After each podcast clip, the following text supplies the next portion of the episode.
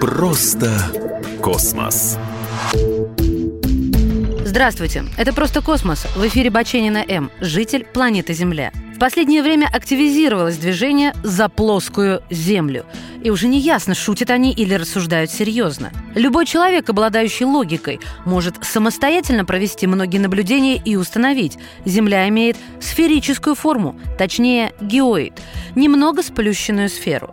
Это, конечно, страшные люди. Они, как правило, верят в теории заговора, и с ними трудно спорить. Но они существуют, как и общество плоской Земли. Итак, что вы можете сделать, чтобы доказать, что Земля круглая?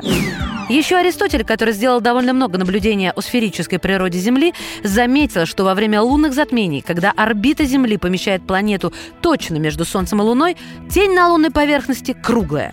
Эта тень и есть Земля. И это прямо указывает на сферическую форму планеты. Если вы недавно были в порту или просто прогуливались по пляжу, вглядываясь в горизонт, вы могли заметить очень интересное явление. Приближающиеся корабли не просто появляются из горизонта, как должны были бы, будь мир плоским, а скорее выходят выходит из моря. Причина того, что корабли буквально выходят из волн, в том, что наш мир не плоский, а круглый.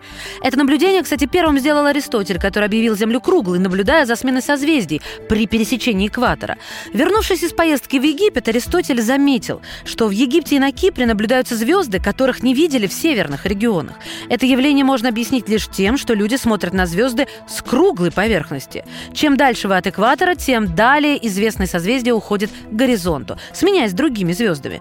Этого не происходило бы, будь мир плоским. Если вы воткнете палочку в землю, она даст тень.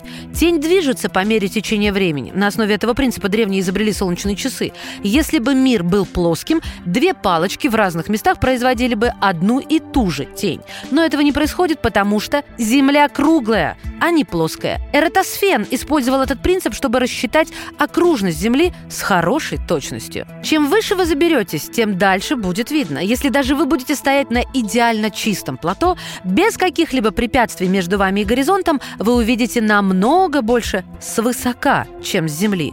Все дело в кривизне. Конечно, и этого не было бы, будь Земля плоской. А также полет на самолете, существование часовых поясов, центр тяжести и, в конце концов, снимки из космоса. Все это доказывает, что наша планета не плоская.